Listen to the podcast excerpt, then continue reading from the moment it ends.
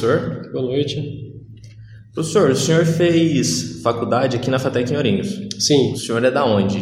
Daqui de Ourinhos mesmo ou veio só para estudar? Não, eu vim para estudar, né? Eu, eu sou de Jacarezinho, eu estou morando aqui já vai fazer uns 15 anos e eu estudei aqui no período de 99 até 2002. Tá, o senhor fez o curso de, de processamento de dados. Isso. Como é que foi o antigo o senhor PD, fazer né? esse curso? Olha, é, na, na realidade o que aconteceu foi que foi o primeiro vestibular que eu prestei. Né? Eu não tinha muita noção ainda do que eu realmente queria fazer, mas eu gostava da área de, de informática, né? E na oportunidade até a, a minha namorada me influenciou, né? A estar tá fazendo o vestibular, né? ela sabia do meu gosto por informática. Ah, por que você não faz? né? Ela morava aqui em Ourinhos e hoje é- ela é minha esposa, né? Então ela me influenciou e eu resolvi fazer. Falei, ah, vamos lá ver o que acontece. E acabei passando no vestibular. E os primeiros semestres eles foram assim é, difíceis para mim porque eu, eu vim de escola pública e na escola que eu estudei o ensino não era bom, né? Eu estudava no período noturno e é, eu tive bastante dificuldades assim inicialmente, né? Então até eu engrenar, eu realmente pegar o jeito da faculdade levou um tempo, mas depois eu fui descobrindo que realmente era o que eu queria. O, o título do trabalho do, senhor, do seu TCC foi Alfabeta, Ambiente de Ensino à Distância. Uhum. O, que, o que, que, que era isso? Se o senhor pudesse explicar para a gente. Então, é, na oportunidade, o ensino à distância ele estava começando a tomar forma, né? E observando um pouquinho os, os trabalhos que já existiam nessa área, a gente percebeu que na maioria dos trabalhos não havia um controle com relação ao envio das tarefas dos alunos, é, de ter um prazo para o envio das tarefas, de ter é, um link para que o professor acessasse todos os trabalhos, era uma coisa bem inicial ainda. Então nós resolvemos criar é, um ambiente mais focado nessa questão de envio de tarefas. Então a gente criou um mecanismo ali para ter um o professor ter um controle melhor sobre isso daí. E o senhor lembra onde fez estágio?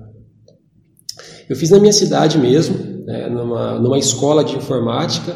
É, eu comecei a, a, dar aula lá e né, ainda como estágio. Depois eu acabei me efetivando, né? E foi um, um um local assim que eu pude ter muita experiência com relação ao ensino, né? Então para mim foi uma descoberta também que eu pendia para essa área de, de, de ministrar aula. Em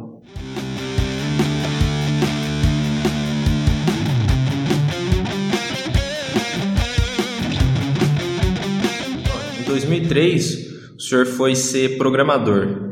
Quando entra na área de programação, claro que o senhor já fez faculdade, mas naquele momento, após faculdade, estágio, o senhor tinha feito o trabalho de ensinar. Uhum. É difícil começar no mercado de programação, porque na faculdade você aprende, mas na prática é uma coisa diferente. Uhum. Olha, hoje em dia eu vejo assim que há muito mais oportunidades do que na época que eram recém-formado. Né? Na, nós não tínhamos na região oportunidade de trabalhar com programação, tanto que a maioria esmagadora dos meus colegas foram para as capitais para trabalhar na área de desenvolvimento. Né? Eu acabei ficando é, no interior porque é, eu, eu, comecei a trabalhar como programador autônomo. Eu comecei a desenvolver softwares, né, é, às vezes com parceria de algum colega, às vezes sozinho, para empresas. Né? Mas é, eu, eu, vejo que hoje há várias oportunidades né, para recém-formados. Né? E é claro que há uma um, todo um processo de adaptação de quem está saindo e ter o contato com o mundo real, né? Assim, com, é, é, é, obviamente que há muitos projetos que os alunos fazem aqui na faculdade, né? Mas é, a, o mundo real ele acaba sendo mais complexo, os problemas né, da, de, de, da área de desenvolvimento, né? Mas eu, eu vejo assim que os alunos, uma boa parte, acabam saindo é, preparados, né? E agora é, é uma evolução. A área de desenvolvimento, a área de TI, você não para de aprender nunca, né? Então tem que estar sempre estudando mesmo, sempre se atualizando. Então é assim que funciona. Tem alguma coisa da faculdade que o senhor não deu atenção e quando foi trabalhar, seja autônomo, seja trabalhando na empresa, olha e fala: Meu Deus, isso era extremamente importante? Olha, é, acabou não acontecendo muito isso comigo, porque quando chegou ali logo no segundo semestre, eu comecei a me identificar muito com programação. E eu já percebi que era uma coisa que eu queria seguir. Eu, segui na parte de, de, de ministrar aulas, né? mas sempre relacionado à parte de desenvolvimento. Então, pessoalmente, assim, não houve algo que durante a faculdade eu não dei uma atenção. Eu, eu, eu vejo assim um arrependimento meu é de não ter conseguido estudar numa escola melhor no ensino médio. Fez muita falta para mim depois, a hora que eu ingressei aqui na, na FATEC. Ainda em 2003, o senhor entrou numa empresa chamada Oral Clean. Lá o senhor fazia especificamente o quê? É, eu trabalhei no desenvolvimento de um ERP lá para essa empresa, né?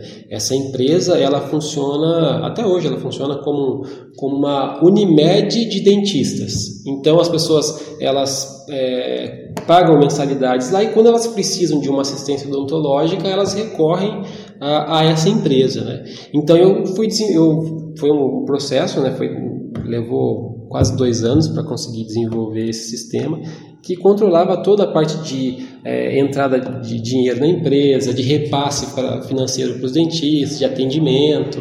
Então, foi basicamente eu trabalhei com isso.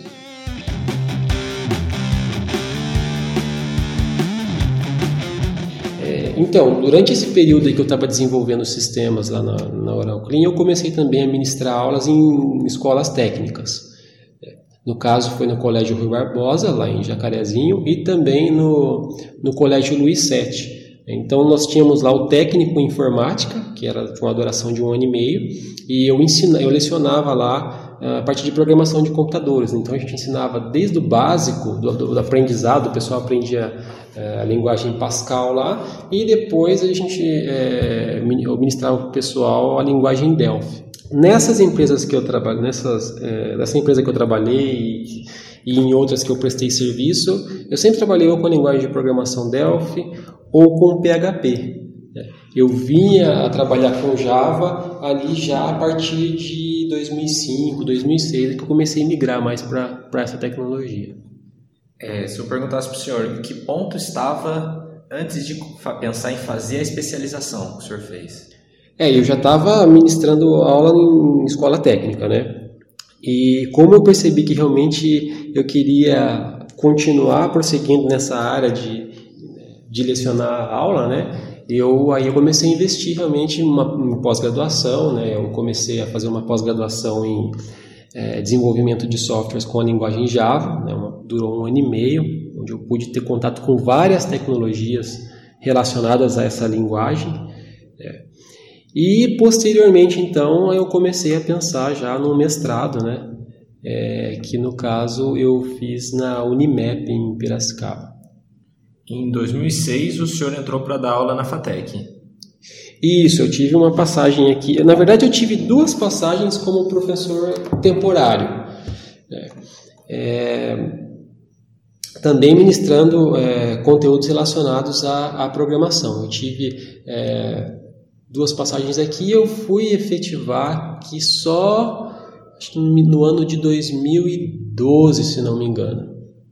Na época que o senhor fez, foi professor, eh, você podia ter a graduação e tinha que ter um tempo de serviço na área, em alguma área específica dentro da área de tecnologia, ou só a, só a graduação já serviria? Então, se você tivesse só a graduação, você tinha que ter pelo menos cinco anos de experiência profissional. Mas mesmo assim era muito difícil ainda você é, conseguir porque se, os candidatos que tem, tinham mais títulos que você, tinham mais é, tinham uma pós-graduação, um mestrado, eles pontuavam mais, né? e é assim até hoje. Né? Mas para esse é, esse contrato inicial que foi de professor temporário, eu tive menos concorrentes, né? A concorrência foi menor e eu fui muito bem na prova também.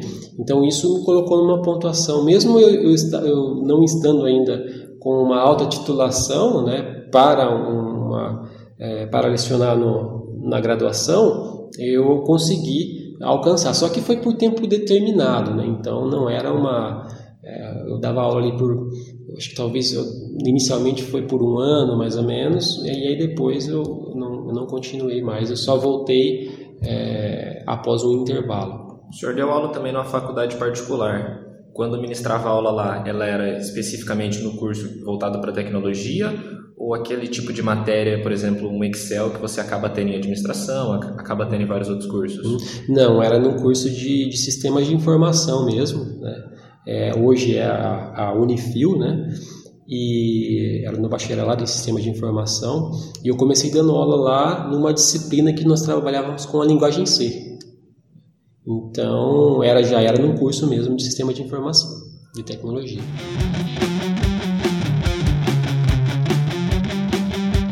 O senhor fez o mestrado em 2010. Sim. Eu comecei em 2010, terminei em 2012. Né? Foi um mestrado em ciência da computação onde eu tive a, a, oportunidade de trabalhar com a área de robótica e visão computacional. Então nós tínhamos um, um robô carro, né? era, era um, uma miniatura de um carro assim, mas que ele tinha muitos tipos de sensores, ele tinha câmera, tinha GPS, né? ele rodava com o sistema embarcado Linux e, e, era um equipamento caro. Eu lembro que na época custava em torno de 30 mil reais esse robocarro. E a minha tarefa era fazer com que esse robocarro ele tivesse um software que funcionasse como a visão do robocarro. Então havia ali uma câmera, captava sinais, né, captava as imagens e com base em alguns sinais que nós colocávamos na frente dele, um sinal de virar para a esquerda, para a direita, ele entendia aquilo e tomava a decisão. Né? Hoje já não é mais nem tão. É, já é mais comum até isso daí, mas na, nessa, nessa época é, você ter robôs de pesquisa com esse tipo de tecnologia não era tão comum, isso era mais restrito a empresas privadas. Né? Entendi. O senhor sempre foi da área de programação, Sim. desenvolvimento, trabalhou na parte de RP, foi professor. Como é que foi parar no curso de jogos? Porque, por exemplo, o senhor podia estar tá dando várias aulas no ADS, uhum. mas você é coordenador do curso de jogos Sim. e só dá aula no curso de jogos com algumas à noite em segurança. Isso, é, na verdade aconteceu assim, eu, eu até eu tenho aula na ADS ainda, né? Eu não estou, é, eu estou afastado temporariamente por causa de estar na coordenação, né? Eu, eu, eu tive a oportunidade aqui de trabalhar numa disciplina que era programação, mas era a programação voltada para dispositivos móveis e você tinha que criar um jogo para um dispositivo móvel. E quando eu tive essa oportunidade de trabalhar com essa disciplina, eu, eu, eu, eu curti demais, porque eu sempre tive a curiosidade em saber como os, como os jogos eram produzidos. Sempre tive curiosidade de, de entender como é que funcionava, de criar um jogo. E a partir dessa experiência que eu tive ministrando aula disso e os alunos gostando de fazer aquele jogo, a gente fez. Eu lembro que o primeiro jogo que eu fiz com o pessoal em sala foi um jogo de um, um carrinho de corrida e era para aqueles celulares no, que não era nem uma, é, com Android ainda, era o a gente chamava de o Java ME. Eram, eram celulares mais antigos, assim, aqueles de flip, assim, sabe? E, e aquilo me chamou muita atenção e eu comecei a, a ter gosto por, por trabalhar naquela área, né? Então, isso foi um dos motivos que eh, acabou abrindo portas para eu trabalhar com outras disciplinas no curso, né? E está me identificando, né? Com, com a área de jogos. Dentro da parte de programação, o que o senhor olha no, nos dias de hoje, no mundo atual? O que, que é importante, por exemplo, eu saber uma linguagem específica, será que realmente é importante? Por exemplo, na hora que eu vou sair da faculdade, conseguir um trabalho? Ou é mais importante eu conhecer um PHP, conhecer um Java, um C Sharp, eu conhecer um panorama geral, para daí eu poder me adaptar dentro da, da, das diversas situações que existem, seja uma coisa web, ou é importante eu saber sair da faculdade e falar, ah, vou fazer uma especialização em Java? Olha, eu, eu considero o seguinte: para mim, a coisa número um que todo é, aluno que pensa em trabalhar com desenvolvimento de sistemas ele deve se preocupar: lógica de programação. Ter uma lógica de programação forte ajuda você a se adaptar a qualquer linguagem.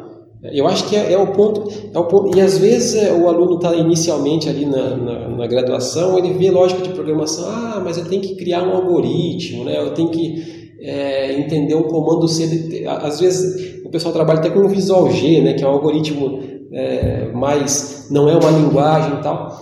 E às vezes o pessoal não dá tanta atenção a isso, e é fundamental.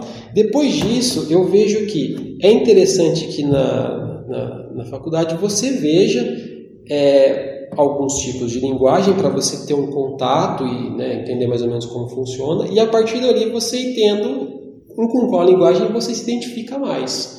É. Eu, eu sou muito é, tranquilo com relação a falar assim que eu não vejo hoje a melhor linguagem. A melhor linguagem vai depender do tipo de situação. Então, que aplicação que você vai fazer, uma linguagem pode ser melhor, pode ser outra, o tipo de hardware, né? e até também o próprio gosto pessoal de quem está trabalhando com desenvolvimento. Né? Às vezes a pessoa se identifica mais com uma linguagem. Né? E é claro que depois da graduação, se você é, entendeu que uma linguagem está te dando mais oportunidades, até dependendo do, do, local que você vai trabalhar, do tipo de empresa que você quer trabalhar, e aí você pode investir em se aprofundar muito mais naquela linguagem, com certeza. Você é aqui do interior, divisa entre o Paraná e São Paulo, uhum. e no, no, panorama geral acabou ficando por aqui. Uhum.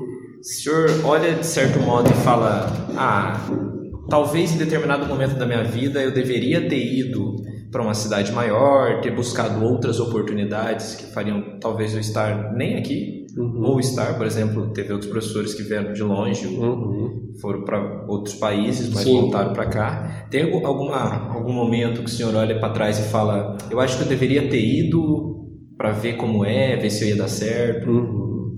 Olha, é, eu acho que é uma experiência que eu gostaria de ter tido, mesmo que fosse por pouco tempo, talvez um ano ou dois, né? É, mas é, acabou que uh, algumas coisas na minha vida foram acontecendo e, e fazendo com que eu ficasse aqui no interior mesmo. Né? O fato de ter é, descoberto essa área de, de ministrar aula ter sido uma coisa que me chamou tanta atenção, que eu realmente gostei, que eu vi que eu gostava de ensinar, né? de ajudar as pessoas com, com conhecimento, acabou fazendo com que eu ficasse. Eu tive também alguns problemas. É, mais de saúde assim que me dificultaram é, tomar algumas, algumas decisões assim então é, tudo acabou contribuindo para que eu é, optasse por, por ficar eu acabei tendo outras oportunidades aqui na região mesmo né? então foi um conjunto de fatores que fez com que, com que eu ficasse né? mas que eu acharia muito interessante de repente ter tido uma, uma experiência até, até no exterior. É, eu tive depois de, de, é, de, já estar aqui há bastante tempo, né? uma experiência de é, estudar fora por um tempo. Né? Eu, tava, eu fui até monitor de um grupo de estudantes é, nos Estados Unidos. É, foi uma oportunidade muito boa, mas de trabalhar mesmo, eu, eu, eu, sinto falta de ter tido pelo menos um, um pouco de tempo. Eu acho que isso seria, teria sido uma experiência muito interessante.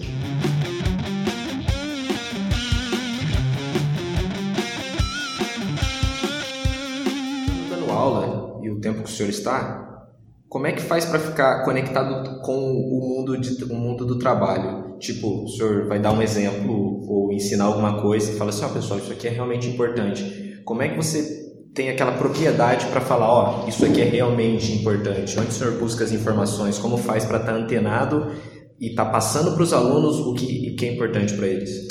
Olha, é, eu acho que também, novamente, é um conjunto de coisas. Primeiro, é você participar de eventos relacionados à área, né, é, onde você tem contato com profissionais, onde você é, participa de palestras, onde profissionais que sejam mais ligados ao mercado tragam informações. Né? Eu lembro de uma, uma situação que achei muito interessante, é, que eu vivenciei no próprio curso de segurança, né, que eu também ministro aula lá.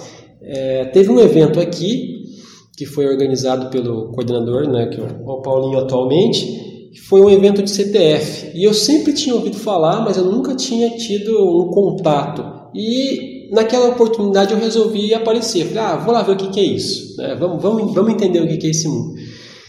Eu comecei a participar daquele evento e aquilo me despertou curiosidade. E aí eu fui buscar informação. Né? Então hoje você participar de eventos, participar, participar de palestras, está antenado também né, a internet hoje oferece muita informação com relação a isso. Então, você se engajar nas comunidades na internet, em grupos, né, para saber o que está rolando e a partir da curiosidade que você sente, você ir atrás dessas informações. Eu acho que hoje é, não tem desculpa para você não, não, se atualizar, né? Com tanto de informação que a gente tem disponível hoje na internet, é, é só querer mesmo e para você se manter atualizado.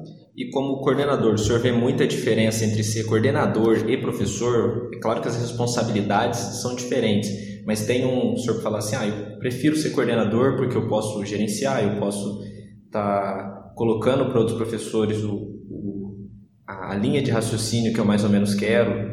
O senhor fala assim: ah, eu, eu gosto mesmo de ser professor. Uhum. Olha, é, é bem dividido assim o meu, o meu gosto por essas, essas duas áreas, tá? É, e eu estou tendo a oportunidade de estar tá dando aula e continuar como coordenador, né? Então, acabei não tendo que optar entre uma coisa ou outra. Mas, como professor, você tem uma preocupação mais é, centralizada no, no teu conteúdo, o que você vai fazer naquele momento, né? É, com relação à sua sala de aula, já como na coordenação você tem que ter uma visão muito geral do seu curso, então você tem que entender bem como cada semestre se encaixa, como cada disciplina se encaixa, e você tem que é, ter muito diálogo com cada professor né, para entender é, qualquer dificuldade que, que possa estar havendo, é, para tentar sempre fazer essa integração né, entre uh, as disciplinas e os, os, os, professores de disciplinas diferentes. Né? Então são é difícil até você falar se uma coisa é melhor ou a outra. É, são áreas é, de trabalho assim diferentes. Né? Então é, eu gosto das duas coisas. Para mim não tenho muito. A coordenação ela é mais difícil. Tá? Ela sem dúvida é mais difícil porque é gestão, né? A gestão ela é, envolve é, uma coordenação de pessoal, né, uma, é, é, é, não é tão fácil. Né, mas eu gosto das duas coisas, das duas coisas eu, eu me sinto realizado. Aqui o senhor está tá organizando sempre, anualmente, o Game Fest. Fala um pouco dele, na sua visão, em onde você quer chegar com o Game Fest, se quer ser referência, se quer ser algo grande no interior, se é focado mais para as pessoas aqui, o que o senhor talvez pretenda fazer, o, a, o que já alcançou. Bom, o, o, Game Fest, ele inicialmente ele era só para os alunos do curso de jogos, né? Então ele envolvia é, a apresentação de trabalhos feitos pelos alunos, tanto jogos desenvolvidos como arte gráfica, modelagem, é, som, né? Então tinha essa, tem, tem ainda essa, essa pegada. E, e também nós tínhamos campeonato de games, né, cosplay, é, mini cursos, palestras. Então, e era um evento mais restrito aos alunos mesmo. No semestre passado, agora em maio, nós resolvemos fazer uma coisa um pouco maior e abrir a comunidade. Né? Então, nós tivemos campeonato de robótica, nós tivemos campeonato de games, o próprio cosplay, nós tivemos lojas vendendo produtos gamer, uh, nós tivemos simuladores de realidade virtual, nós tivemos até uma banda tocando uh, temas de games, né? E a, receptividade do pessoal foi muito grande, né? A, a participação do, tanto dos alunos quanto da comunidade foi muito grande. Então, é, eu entendo que esse evento ele pode se tornar um evento regional. Né? E isso é uma coisa que, que a gente almeja sim. É, pelos resultados que a gente alcançou nessa primeira vez que foi aberta a comunidade, eu acho que tem potencial para alcançar a região, com certeza.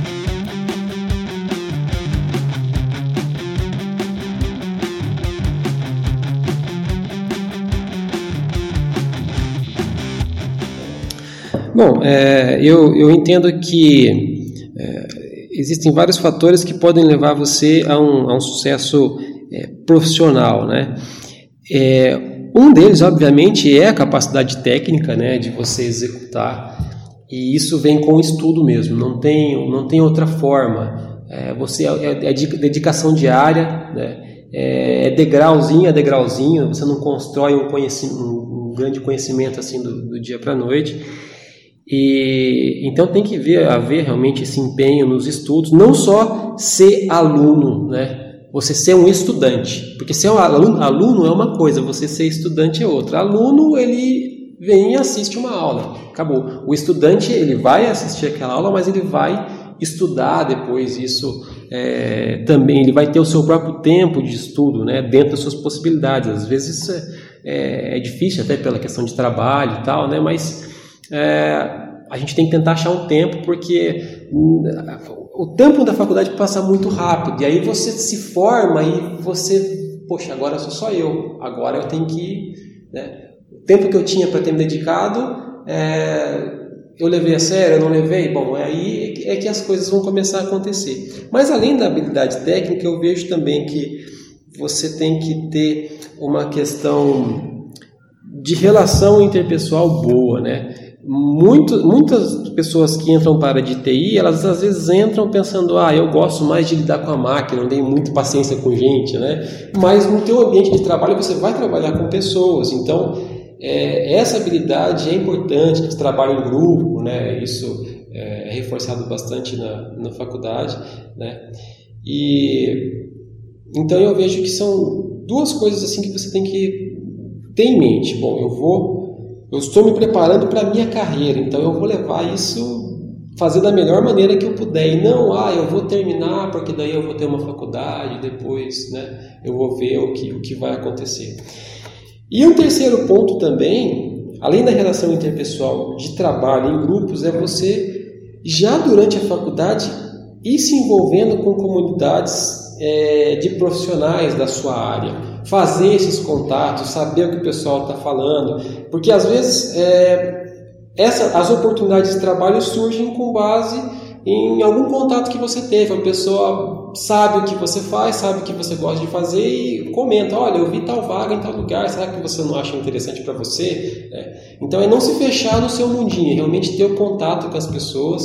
É, eu acho que isso é, é fundamental você ter esse networking aí para ter melhores oportunidades.